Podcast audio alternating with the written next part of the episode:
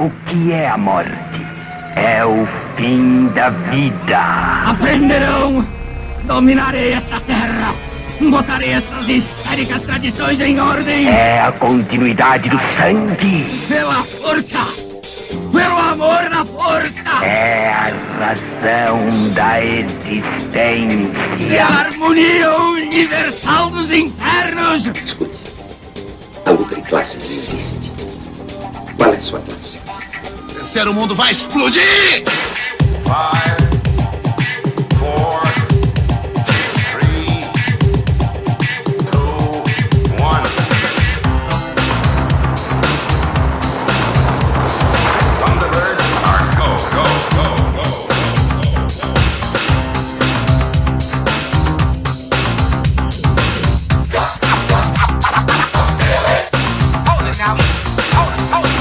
Correndo, pelas sombras, vem chegando esse seu podcast Sombras Elétricas no seu quinto episódio. Meu nome é Thiago Diniz, E o meu nome é André Renato.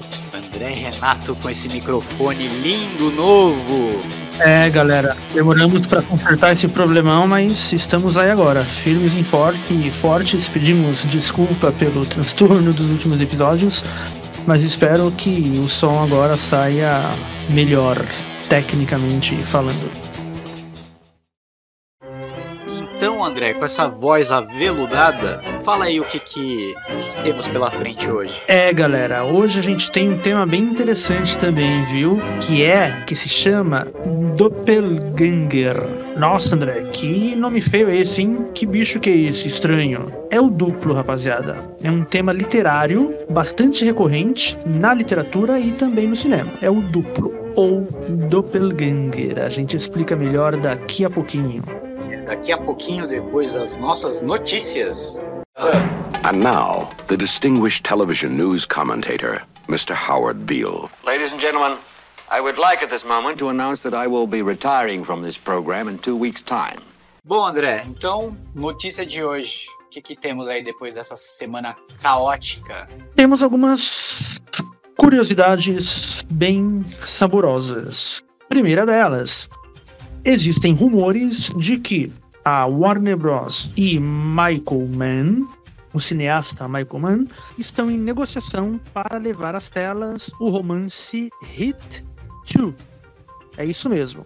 Fogo contra Fogo 2, romance escrito por Michael Mann e que agora pode virar filme. Fogo contra Fogo 2 teria Adam Driver no papel e no filme original pertencera a Robert De Niro. No caso, partes da história serão contadas em flashback. Então você vai ter lá a juventude do personagem do Robert De Niro, daí ele sendo interpretado pelo Adam Driver, né? A mesma coisa que o Coppola fez no Poderoso Chefão 2, em que o Robert De Niro interpretou o Dom Vito Corleone jovem. Bom, que mais? O ator Jack Black confirmou reunião do elenco de Escola do Rock, filmaço de, de, de 2003, dirigido por Richard Linklater. Reunião em comemoração pelos 20 anos de lançamento do filme. 20 anos, hein, Thiago? Caramba, cara. É Assim, eu vi no cinema Escola do Rock, quando saiu. Ai, parece que foi ontem. Estamos velhos, velhos, velhos. Mas é isso aí que mais? Bom, saiu o trailer novo de Indiana Jones and the Dial of Destiny, dirigido por James Mangold. O filme estreia dia 30 de junho no circuito comercial e tem sua premiere agora em maio no Festival de Cannes. Muito bem. Essa é para você, Thiago. Foram anunciados os três próximos filmes da saga Star Wars no cinema. Ai, meu Deus. Pra mim ainda isso. Você que adora essa última trilogia, né? Ai, amo de paixão. Pois é. Enfim, os diretores serão James Mangold, Dave Filoni e Charmaine Obaid Chinoy. E as histórias, elas abarcam aí um período bastante extenso. O James Mangold vai ficar com ele vai contar a história da origem da Ordem Jedi, 25 mil anos antes dos acontecimentos da uh, primeira trilogia, da trilogia original. O Dave Filoni vai contar uma história passada na mesma época que o Mandalorian, né? Cujo No caso, Filoni é o produtor executivo do Mandalorian. Esse eu tenho mais fé. Sim, a Charmin Obaid Chinoy, que será a primeira diretora mulher é, não branca, né, a dirigir Star Wars, ela vai dar continuidade à saga e essa você vai adorar, Thiago, a saga da Rey. a saga da A neta da pal... do Ah, Palpatine. Como que a Rey, exata, exatamente, como que ela vai recriar a Ordem Jedi. Vamos ver. Eu particularmente boto grandes esperanças no Filoni, boto mais ou menos certas esperanças no James Mangold. Agora, né, ah, vamos ver como é que vai ser o terceiro filme. Ah, acho muito interessante a escolha da diretora, claro, muito, muito interessante a escolha dessa diretora. Mas, né, Bom, André, tem que ver aí se, o, se a Lucasfilmes vai manter ela aí no- na direção, né? Porque eles não têm um bom histórico aí com diretoras mulheres, né? Teve lá a Perry Jenks, lá, a diretora da, da Mulher Maravilha, e eles vazaram ela, né? Pois é, vamos ver. Mas por outro lado, a Bryce Dallas Howard, ela ela tem dirigido, né, alguns ótimos episódios das, das séries Star Wars. Inclusive o da semana passada. Mandalorian, principalmente. Exatamente, grande episódio que nós aqui episódio 6, né? Exatamente, que nós aqui pautamos, hein? Faltamos, hein? Pois é, galera, sombras elétricas sempre na vanguarda. Correndo pelas sombras. Correndo pelas sombras, isso aí. Mais algumas noticiazinhas. O ator John Leguizamo disse que vai boicotar o filme novo do Super Mario Bros. Por quê? Porque ele não gostou que o filme eh, não tem representação latino-americana. Nenhuma. E isso realmente é muito ruim. Lembrando que o Leguizamo ele interpretou o, Lu- o, o Luigi no filme original, né, no Super Mario Bros. de 1993. E agora, na verdade, é uma animação, né? E quem dá a voz ao Mario é o Chris Pratt, quem dá a voz ao Luigi é o Charlie Day, grande Charlie Day, né? It's Always Sunny em Filadélfia. Ah, quem dá a voz ao Bowser é o Jack Black. Ah, quem dá a voz à, à princesa Cogumelo é a Anya Taylor-Joy. E última notícia para hoje é uma notícia triste. Na verdade, a gente eh, deveria ter dado semana passada, dormimos no ponto, vamos dar agora. Faleceu no último dia 28 de março o ator e compositor japonês Ryuichi Sakamoto, aos 71 anos. Ele é autor de diversas trilhas para cinema e chegou a ganhar o Oscar e também o Grammy pela trilha de O Último Imperador, filme de 1987 dirigido por Bernardo Bertolucci.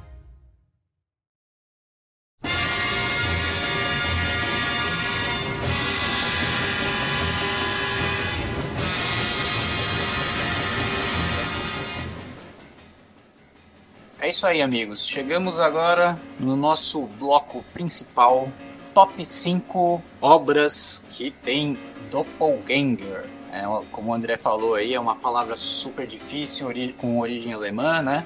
E a gente vai apresentar aqui cinco obras, né? Acho que legal começar com o André, o homem do microfone de ouro. É isso mesmo. Vamos apresentar primeiro um pouquinho, né, sobre esse tema aí, que, que é um tema bem. em- É, é um tropos, na verdade. Um tropos literário, ou seja, um tema literário. Um motivo literário que é comum em muitas obras. Que motivo que é esse? É o motivo do duplo. E o que é o duplo? O duplo é aquele que é você Você, você, ou todos vocês. e ao mesmo tempo não é você. É um outro. E não só um outro. Esse outro é o contrário de você. É o oposto. Se você é bom, ele é mau. Se você é feio, ele é bonito.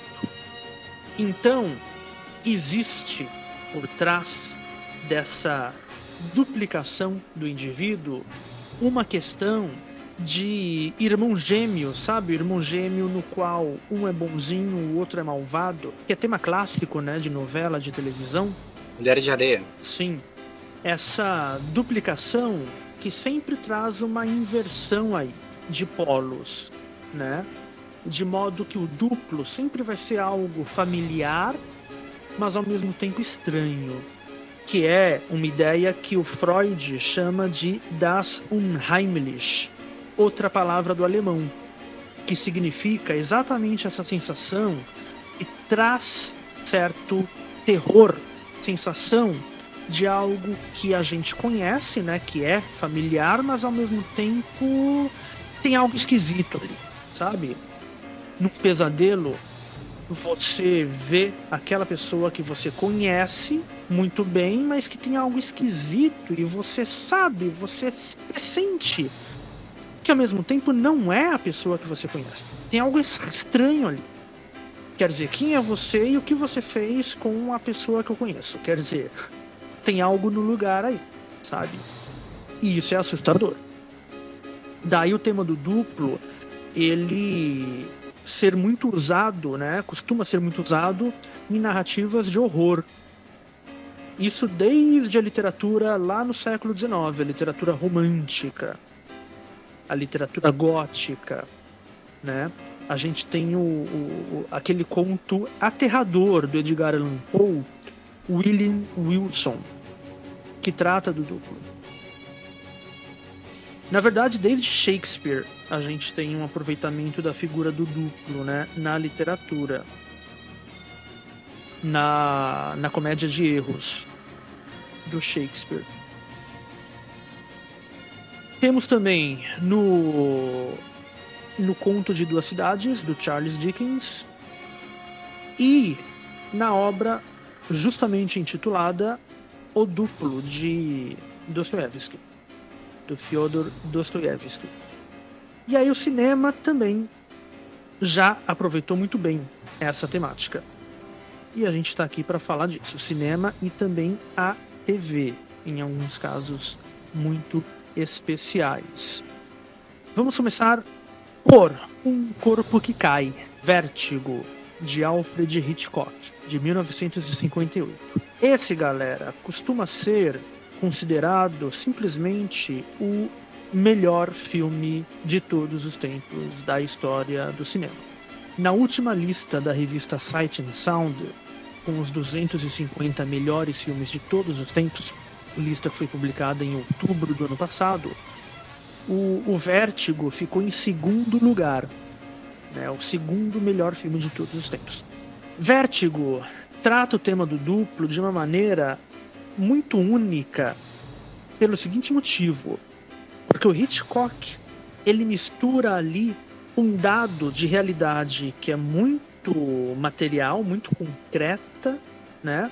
Basicamente, o filme é uma história de, de detetive, né? Uma história de crime não há nada de sobrenatural ali, nada de ficção científica, nada de fantasia. Mas o tom com que essa história é contada, existe uma aura dentro do filme, perpassa o filme, que é aterrorizante, que é fantasmagórica.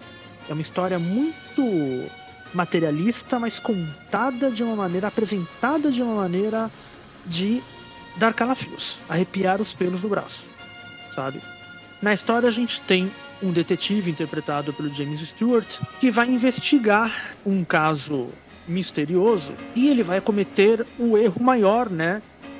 Que detetive nenhum pode cometer, né? Que é apaixonar-se pela femme fatale da história. No caso, interpretada pela Kim Novak. Só que essa femme fatale, ela é um duplo. Ela é um doppelganger. E, e isso vai provocar um, um desarranjo psíquico na cabeça dele terrível, para dizer um mínimo, vai bagunçar com as ideias dele.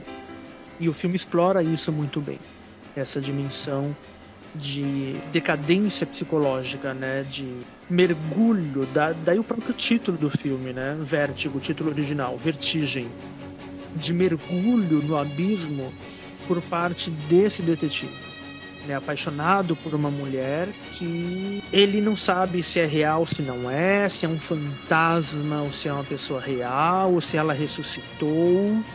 Né? Ele fica aterrorizado por isso, mas ao mesmo tempo extremamente preso, né? Atraído, paixão visceral ali. E, e tem uma dimensão de obsessão também, né? Obsessão do homem apaixonado pela figura feminina, né? E ele, logicamente, não consegue abrir mão dessa obsessão.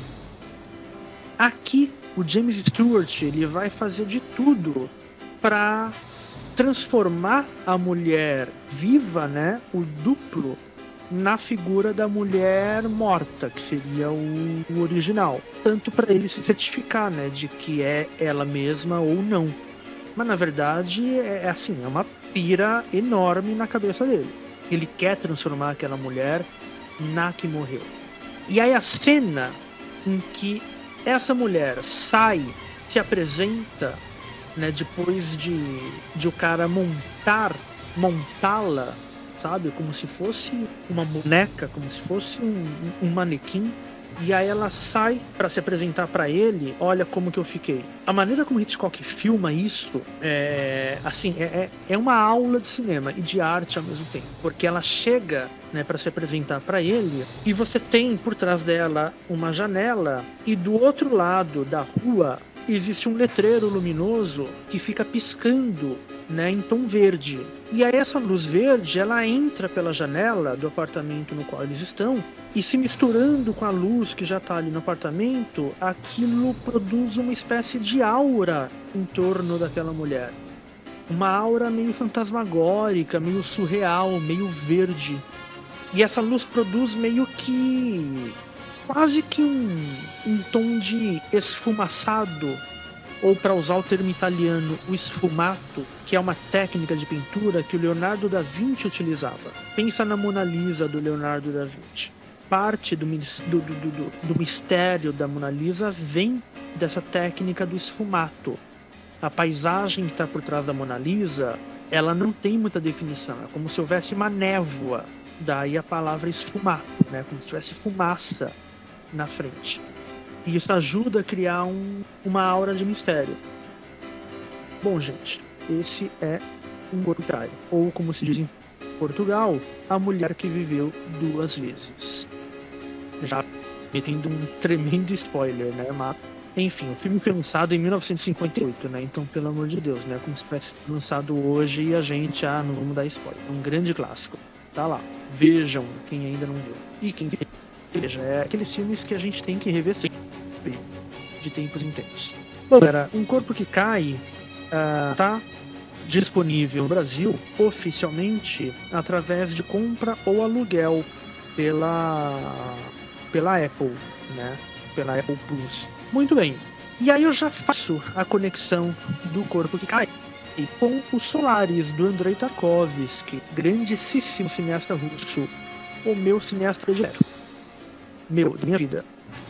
Solaris de 1972. Uh, ah, existe um remake feito em 2002 em Hollywood pelo Steven Soderbergh. Que é legal também, cara. Não, assim, não é, não é não.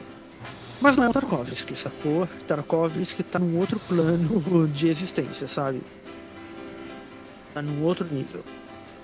Solaris. As más línguas gostam de dizer que é a resposta soviética para o 2001 do, do Kubrick. Mas isso não tem nada a ver. Né? O Tarkovsky não tinha relação umbilical nenhuma com o regime soviético. Tanto que mais tarde ele vai se autoexilar, né? ele vai embora da União Soviética. Solaris é uma grandíssima obra de ficção científica, uma das maiores cinema de todos os tempos. E é baseado num livro que também é fenomenal, escrito pelo polonês Stanislaw Lem, escritor de ficção científica. Solaris é uma obra filosófica, pesada. Tá? É um filme muito denso, o romance é mais denso ainda e tem uma série de temas existenciais, metafísicos, religiosos. Assim, é, é uma daquelas obras para você ir digerindo devagar e para você ir revisitando ao longo de sua vida. Sabe? Como aqueles clássicos da literatura. Não dá para dizer que. Ah, que legal, eu já li. Ah, você já leu é, o Don Quixote de la Mancha? Do Cervantes? Ah, já li, da hora. Eu li quando eu tava na, na faculdade, quando eu tinha 19 anos de idade. Não. não. Não. Não dá para ter a pachorra de dizer que você já leu Don Quixote. Ninguém leu Don Quixote. Don Quixote é aquelas obras que a gente vai lendo e relendo a vida inteira. Você vai entender de um jeito diferente, você vai fazer um aproveitamento diferente. São obras eternas, que não se esgotam nunca, por isso que elas são justamente eternas, né? Por isso que elas entram para a história. São vários desses filmes que você tem que revisitar ao longo de sua vida.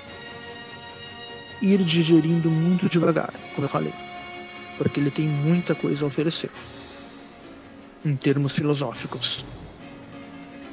A história, basicamente, é um cientista que é enviado uma estação espacial, uma estação planetária, né? Na verdade, que parou de responder. Essa estação ela fica no planeta Solaris, que é um planeta uh, no qual existe apenas um oceano e só. O planeta inteiro é um oceano, um só oceano. E a estação parou de responder.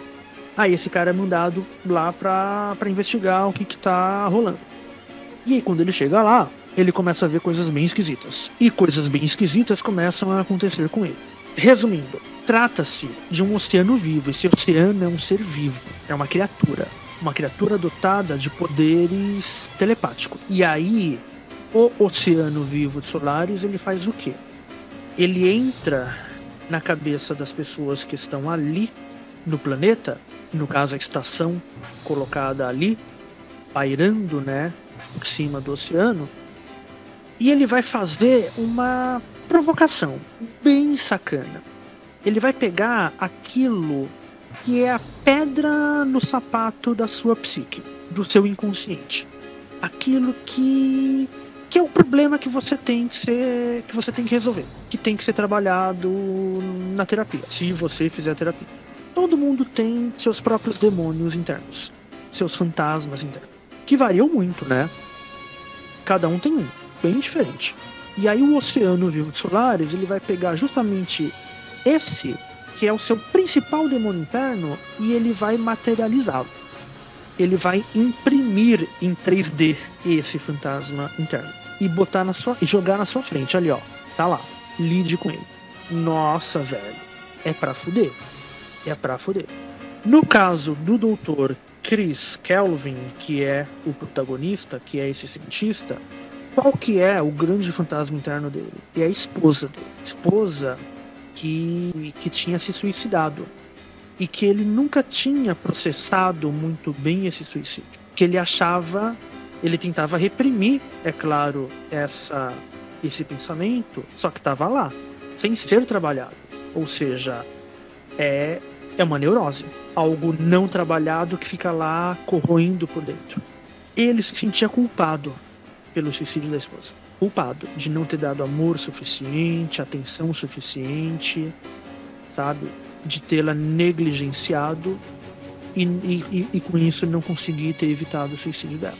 E aí o Oceano de Solares vai fazer justamente o quê? Vai botar, materializar a esposa na frente dele.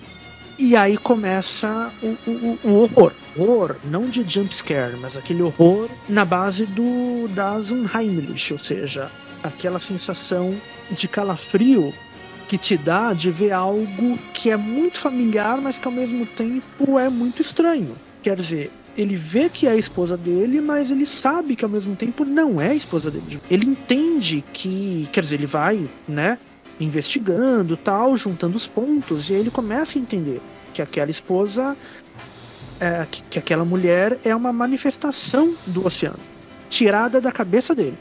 Não é a mulher dele, é a imagem que ele tem na cabeça dele da esposa dele, materializada ali na frente dele. E isso cria uma série de dilemas éticos, filosóficos, como lidar com aquilo.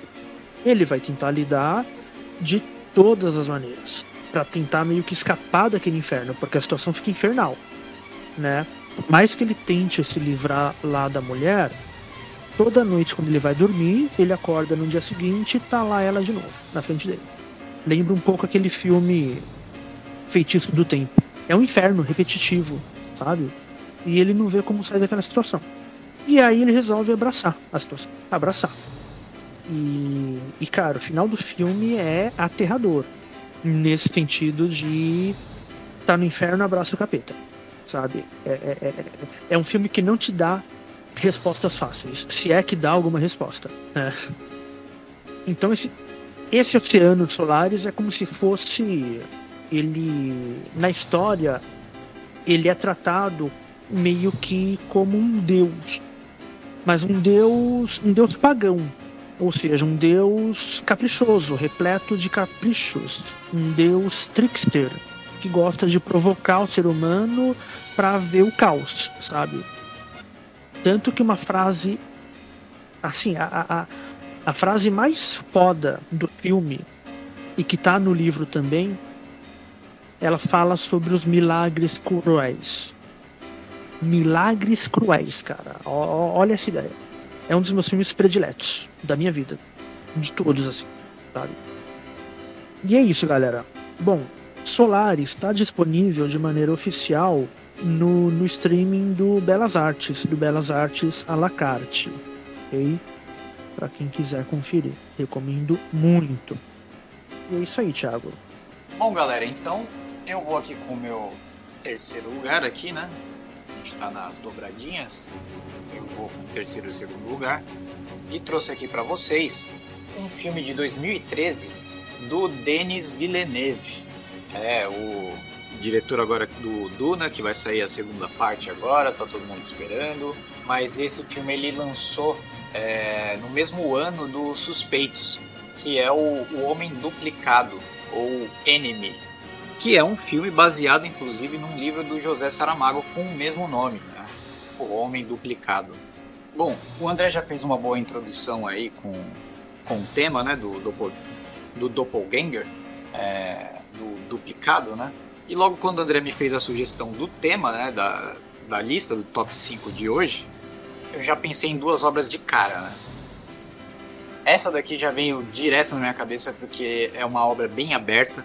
Aliás, as duas obras que eu estou trazendo aqui são bem abertas para interpretação, né? Não tem um, é, um jeito certo de assistir, vamos dizer assim. Mas eu vou trazer uma leitura que se adequa aqui com o tema, né?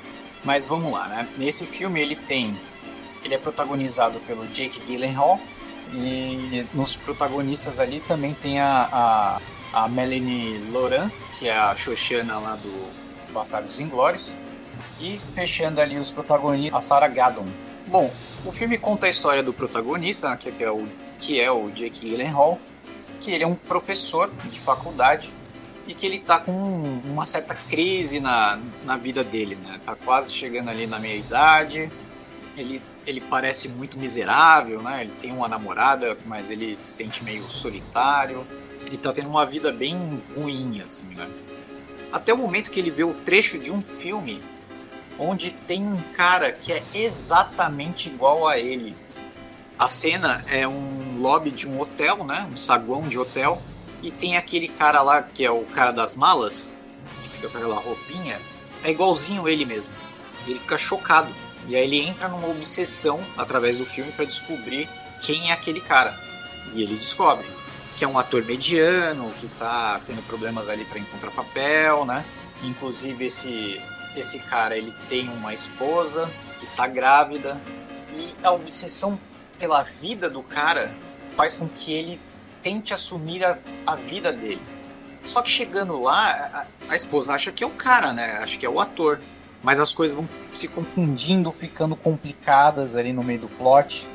E assim, gente, eu não quero dar muito spoiler aqui, porque eu realmente gosto muito desse filme.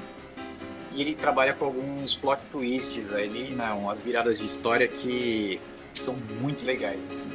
Mas o que eu posso falar aqui, que esse filme traz muito bem, é uma é sobre o conceito do da sombra, né, do shadow self em inglês, né, que é um conceito que, que vem lá do, do Carl Jung, da psicanálise, que é o que, né?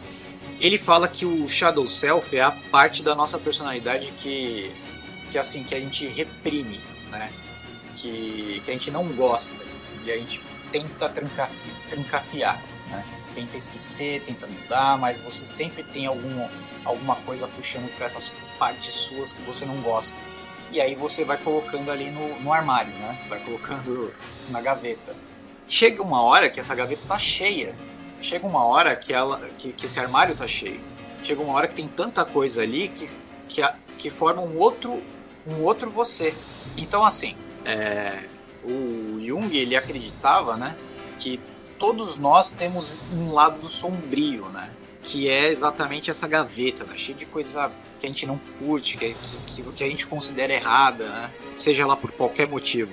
Mas ele também afirma que essa nossa atitude de tentar guardar as coisas, tentar é, colocar para longe, né, esconder, isso é uma ação danosa que a gente faz com a gente mesmo, né, com a nossa psique. Por quê? Porque a gente precisa abraçar, a gente precisa entender, a gente precisa é, ver os mecanismos ali por, pelo qual essas coisas são formadas, né? E só assim a gente conhecendo a si mesmo, né? Que a gente consegue ter um equilíbrio e não cria esse, essa sombra, né? E para ele, né? O, o, Jung ele estudou bastante, né? Ele, ele fez o, o famoso 12 arquétipos, né? Que, que na verdade são 12 arquétipos universais da, da, da, psique humana, né? Do comportamento humano. E, o, e a gente pode considerar que é o quê, né? O Shadow Self, ele é como se fosse um... Imagina uma balança ali, né? Você tem de um lado a persona, que é... A persona é o quê? A persona é um conceito. É um conceito sobre quem você se apresenta para os outros, né? A sua imagem para os outros, como você fala com os outros. É tudo que você quando, tá na, quando, quando você está na presença de outras pessoas, né? É o seu eu, é o seu eu social, né? E, o, e aí a sombra, o, o, o shadow self, ele é, ele é a outra parte da balança, né? Ele, é, é, ele fica é como se fosse um pêndulo. Quanto mais você pesa a mão ali na, na sua parte social, né? Enquanto você tenta esconder coisas que você acredita que não são bem vistas ali no contato social, né? Isso vai criando uma segunda, como se fosse uma segunda perso personalidade sua rejeitada, né? E aí no filme isso é aplicado no, na enésima potência, né? Claro que eu não vou entrar em é, muito spoiler aqui, mas o, o filme ele tem uma balança muito grande sobre sobre culpa, né? O que eu posso falar desse filme é que a culpa é o motor de produção desse, dessa sombra, de, desse shadow self dentro do, da história do filme, né? Mas vejam esse filme, gente, porque é, ele tem uma fotografia muito interessante que já é marca do, do Denis Villeneuve, né, nos filmes dele. A estilização, para quem gosta desse tipo de, de filmagem, né, de, de, um filme mais estiloso. Aqui ele tá com um pé no freio, né? A gente pode falar assim. E atualmente ele está lá no, na, na Amazon Prime, você consegue assistir ele lá. É um filme denso, ele tem também um pano de. Ele também tem. Ele também traz muita simbologia, né? Tem um, toda uma questão com aranhas, né? Através do filme. E assim, gente, se você assistir lá o filme e depois vir aqui escutar de novo, sem dar muito spoiler, mas quem já viu o filme, aquilo que eu falei sobre culpa, a minha leitura do filme é que a, a, aranha, no contexto do filme, ela representa a culpa do, do, do personagem do Jake Gyllenhaal, né? Do professor. Bom, vamos emendar aqui, porque eu vou continuar aqui na área do Jung, e eu vou para a parte dele que fala sobre o inconsciente coletivo. E para isso eu vou puxar uma obra do meu coração, assim como o Solaris é do coração do André aí, né? eu vou trazer para vocês aqui, na verdade, uma, a obra completa, né? Porque é, essa obra ela, ela envolve séries e filme, em um filme, que é o Twin Peaks, do senhor Mark Frost e o Deus Lynch. Bom, gente, é um clássico do, do da, da, TV americana. É, nesse tema central, né? Eu quis trazer aqui duas obras super abertas, né? de interpretação. Essa daqui eu vou conseguir falar um pouquinho mais livre, porque a obra já é bem antiga. Né? A primeira temporada é de 1990, ela foi teve a primeira e a segunda temporada, né, 1990 1991. Depois teve um filme, Fires Walk, Walk With Me, ou Os Últimos Dias de Laura, de Laura Palmer. E por que essa digníssima obra está aqui comigo? Bom, se a gente vai falar de Doppelganger, a gente precisa falar do Twin Peaks, porque ela é uma, uma obra recheada de doppelgangers. Mas aqui o David Lynch e o Mark Frost, eles vão trabalhar esse conceito não através da culpa, como protagonista do Homem Duplicado, né? Aqui a culpa é coletiva. Aqui o pecado é o aqui é o pecado original que ele trabalha, né? É o conceito são os conceitos coletivos de traumas coletivos de de eventos históricos traumáticos que compõem essa obra, né? que, que faz o, o, que cria a psique dessa obra, né? Que é o que é o inconsciente coletivo. Que aí voltando lá pro Jung, pro tio Jung, para quem viu o especial do Sombras Elétricas que foi lançado agora no domingo, eu, eu toco lá no assunto sobre o, o consciente coletivo, né? E menciono brevemente o inconsciente coletivo. E lá eu falo o quê? Que o consciente coletivo ele funciona com as memórias humanas, né? De, de algum certo grupo local ou da humanidade em geral, né? Ah, no Twin Peaks ele vai ser, ele vai trabalhar bastante com o conceito americano, né? O conceito do American Dream, né? do sonho americano todos os traumas que envolve sobre esse conceito, né? E o Mark Frost e o David Lynch eles vão trabalhar os dois termos, né? o consciente coletivo e o inconsciente coletivo. O inconsciente coletivo, apresentado no Twin Peaks, para quem já assistiu, ele é representado por aqueles seres estranhos, né, que fica no Black Lodge, né, é aquele lugar onde todo mundo fala de trás para frente.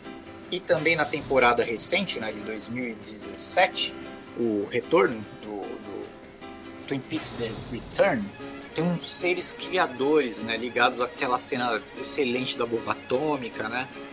E se no anime toda a conjectura ali do personagem, né, do, do, do que ele está sentindo, das culpas que ele tem, do, do, do, possível da possível depressão que ele está passando ali, ele forma ali a sua sombra individual, né? Ele constrói a sua sombra individualmente, né? No Twin Peaks a gente vai ter várias sombras construídas pelo coletivo, né? muito por conta das histórias ali da cidadezinha de Twin Peaks. Para quem não assistiu, Twin Peaks conta a história dessa cidadezinha com o mesmo nome, né, da série. Twin Peaks, que é uma cidadezinha pequena que ela é como se fosse um brinco dos Estados Unidos, como se fosse a representação perfeita da, do sonho americano, do, do interior americano, né? Cidadezinha pequena, onde tem chefe de polícia que todo mundo conhece, tem a, a team leader que todo mundo conhece, o, jogador de futebol americano que todo, todo mundo conhece, até o momento que acontece o assassinato da, de uma das jovens mais famosas da, da, da cidade, né? Das, uma das mais carismáticas ali da, da, da, cidade. E através desse assassinato, é, tem todo um plot de investigação. Você começa a assistir a série como se fosse um, um thriller, né? Como se fosse um thriller de investigação mas não, né? Ele tem. Ele traz várias outras questões que. Assim, gente, o Twin Peaks é uma experiência. É difícil até colocar em palavras, mas assim. Se você gostou do especial de domingo e você quer que a gente repita, a gente pode adentrar mais, né, trazer mais conteúdo sobre essas duas obras, o Enemy e o Twin Peaks, fazendo essa dobradinha de novo que nem eu fiz lá com o Ghost in the Shell e o Westworld. Então, se você quer que a gente faça de novo com esse tema aqui, deixe nos comentários aí, né? Que a gente coloca no ar até o final do mês, né, prometemos. Continuando aqui com a história da, da série, o assassinato da jovem da cidade, da Laura Palmer, motiva o FBI a investigar né, a cidade e manda um representante lá, né, um agente, que é o agente Cooper. Ele vai se deparar com uma cidade ali meio que presa ali nos anos 50, muita coisa estranha acontecendo. O mistério da morte leva a outros mistérios muito mais profundos que são ligados, inclusive, até com a origem da cidade, com a origem de algum de, de certas famílias. E esse contato com tudo isso, né? O Cooper ele vai acumulando dentro de si também essa o, o que ele não consegue ver, né? Essas, essa, esses traços culturais da cidade vão impregnando nele também, assim e parte ali para uma coisa mais lúdica, né? Que ele precisa o, a tradução na tela do que desses conceitos, né? É o que? É, uma, é a criação de um. como fosse um, um, um universo de bolso, né? Um, um pocket universe. que, que ele representa quase quase que esse inconsciente coletivo da cidade ali, né? Do, inclusive do American Dream, que é o Black Lodge, que é o, o, o lugar onde o pessoal fala de trás para frente, tem personagens super misteriosos ali, e cada um ele representa um aspecto do American Dream. Através da história, através da série, a gente descobre que a Laura Palmer, depois de morrer, ela foi parar lá. Então ali ela representa, né, é, o arquétipo daquela música do, do American Pie, do, a música do Don McLean, lá de, da década de 70, que encapsula bem essa história do, do sonho americano, né, da, da, da desilusão do sonho, do, do sonho americano ali por conta do, da guerra do Vietnã. O Lynch é que ele vai usar essa mesma simbologia, né? Só que na Laura Palmer vestida de preto no Black Lodge. E o tema do Doppelganger é porque nós temos vários Doppelgangers durante a série, né? Da própria Laura Palmer. E terminamos em. Inclusive, terminamos né, a série na, na segunda temporada, até então, em 1991, com um dos maiores cliffhangers, né? Com um dos maiores ganchos da história, assim, que, pelo amor de Deus, onde a gente descobre que o Cooper ele foi possuído por uma entidade maligna lá do Black Lodge, né? Que é o, o, o Bob. Ele assume o corpo do, do, do Cooper e acaba a série. E a gente fica, o quê? Vamos só descobrir o que aconteceu agora em 2017, né? É, tem todo um, novo arco, que inclusive eu, eu gosto muito. É, entendo o pessoal que não, não curtiu ou, ou não pegou, né? Mas assim, eu acho muito interessante, principalmente essa parte mitológica do, do Lynch, né? É, o David Lynch ele tem uma construção de mitologia dentro, uma mitologia própria dentro dos filmes dele que é muito interessante. Né? No Veludo Azul, por exemplo, é, com o Dennis Hopper, é, tem toda uma, uma mitologia ali no submundo do filme, né, do, do sub, subúrbio americano, que também vai remeter essa coisa do sonho americano. Ele sempre vai tocar nesse assunto. Então, assim, o, o, então o Jung ele vai falar que é o que, né? Que o inconsciente coletivo, aplicando aqui no Twin Peaks, né?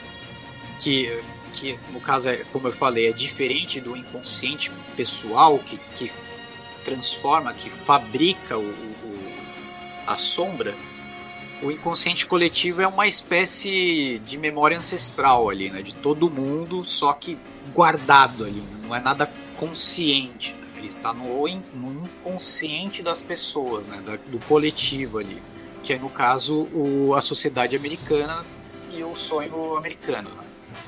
Então, o que, que o Jung ele fala? Se lá no, na sombra, na questão da sombra, ele fala que, que é muito importante já conhecer, a gente se conhecer, né? A gente sab saber das, da, da, existência dessas coisas que a gente separa de nós mesmos, né? A gente precisa abraçá-las, entender, incorporar, né? Entender, e transformar, no inconsciente coletivo, ele fala que é necessário trazer para o consciente. É necessário você é necessário você identificar, apontar essas coisas dentro da sociedade e trazer a público, né, para o debate ali, para que a humanidade, né, ou o grupo ali social ali abrace da mesma forma com a, como o indivíduo faz.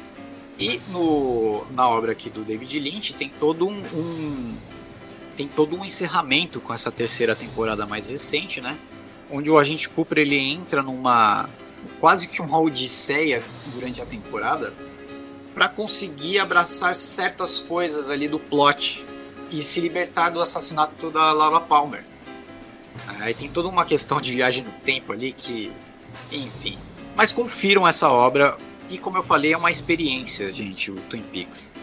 É, ele é cafona em alguns momentos, mas são, são coisas meio fabricadas para ser, assim, sabe? Ser cafona, ser meio forçados, parecer uma novela de vez em quando, porque, pelo menos na parte dos anos 90, é, também é um comentário.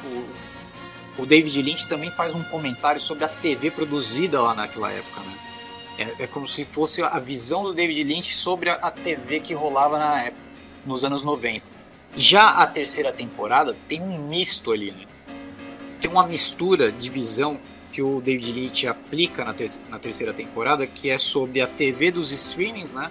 O surgimento do, das séries de streaming, né? do, do modelo de TV só que dos streamings e também um pouco de Hollywood, é, de, ali da época de 2017.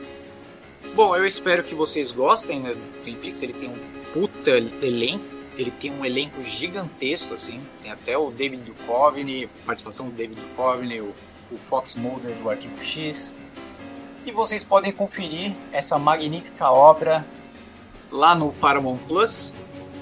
Eu acho que também tá lá no, no Amazon Prime também.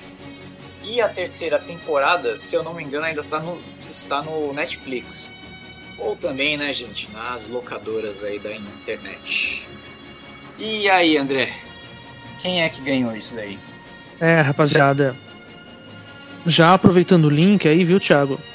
Eu já conecto o... uma série de TV. Na verdade, é um episódio de Star Trek, a série clássica exibida de 1966 a 1969. E é um episódio da primeira temporada, é o quinto episódio da primeira temporada, exibido em outubro de 66, chamado O Inimigo Interior, The Enemy Within. Esse episódio ele trata exatamente dessa questão da sombra. Quer dizer, existem várias abordagens, né? diferentes para a questão do duplo. Vários caminhos que você pode seguir para se aproximar desse tema. O Solaris e, e o Vértigo, eles não trabalham o duplo puxando por esse aspecto da sombra, mas o inimigo interior, sim. Total. É um exemplo muito didático disso que o Thiago falou que, que acontece no episódio? A turma da Enterprise, né? A Enterprise do Capitão Kirk. Eles estão lá investigando um planeta e, e na hora de trazer a equipe de volta para a nave, eles usam teletransporte. Na hora de trazer o pessoal de volta para Enterprise, dá um defeito no, no, no teletransporte e o teletransporte ele começa a duplicar as pessoas. Ele duplica lá um, um, um cachorro alienígena que eles encontram no planeta. E aí o cachorro original ele é mansinho, só que o cachorro duplicado é feroz, quer dizer, justamente a sombra materializada ali. E ele duplica o Capitão Kirk. E aí esse duplo do ele é totalmente caricaturalmente malvado malicioso, sabe? É a sombra sem tirar nem pôr. E aí é muito foda o desenvolvimento do episódio. Aliás, esse episódio foi escrito pelo Richard Matheson, escritor clássico de ficção científica e roteirista também. Ele, ele é autor do Eu Sou a Lenda, né? Todos os filmes sobre esse livro, esse livro escrito por ele, Eu Sou a Lenda. E ele também roteirizou a primeira adaptação, do, do Eu Sou a Lenda, chamada The Last Man on Earth, em 1964. O Richard Matheson também é autor de vários episódios de Além da Imaginação, The Twilight Zone, da série clássica, né, dos anos 50 e 60. Ele também roteirizou o, o Encurralado, The Duel, do Steven Spielberg, de 1971, se eu não me engano. 71 ou 72. Ele roteirizou uh, em, em algum lugar do passado, Amor Além da Vida. Ah, e o Richard Matheson também, ele é autor do maravilhoso O Incrível Homem que Encolheu, de Jack Arnold, de 1957. É um, um grande sci-fi. Enfim, Richard Matheson é um escritor de respeito. E aí ele roteirizou esse episódio de Star Trek. o desenvolvimento é muito louco, como eu tava falando. Porque o que, que acontece? Conforme o duplo vai tentando uh, ocupar o lugar do Capitão Kirk, fazendo-se passar pelo Capitão Kirk, o próprio Capitão Kirk ele começa a perder o, a assertividade, perder o poder de decisão. Ele vai se tornando cada vez mais inseguro a respeito de si mesmo, né? E aí a conclusão que se chega é a sombra ela faz parte da nossa psique, né? Não é algo para ser simplesmente reprimido totalmente. É algo para ser integrado à nossa psique.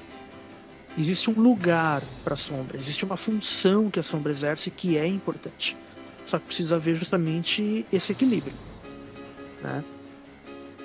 Então a sombra, com um caráter malvado que ela tem, ela é importante porque ela traz justamente a segurança, a autoconfiança, a assertividade, né, o poder decisório mesmo. E aí, sem a sombra, o Capitão Kirk começa a se enfraquecer. Né? E aí, no final, eles dão um jeito de consertar o teletransporte e unir os dois. Só que a sombra não quer desaparecer, não quer ser uh, se desmanchar, unindo-se ao Kirk original. E aí você tem um, momento dramático muito legal, muito muito forte, em que o duplo do Capitão Kirk ele só quer viver, ele só quer ser independente. Só que não dá, não tem como. Né?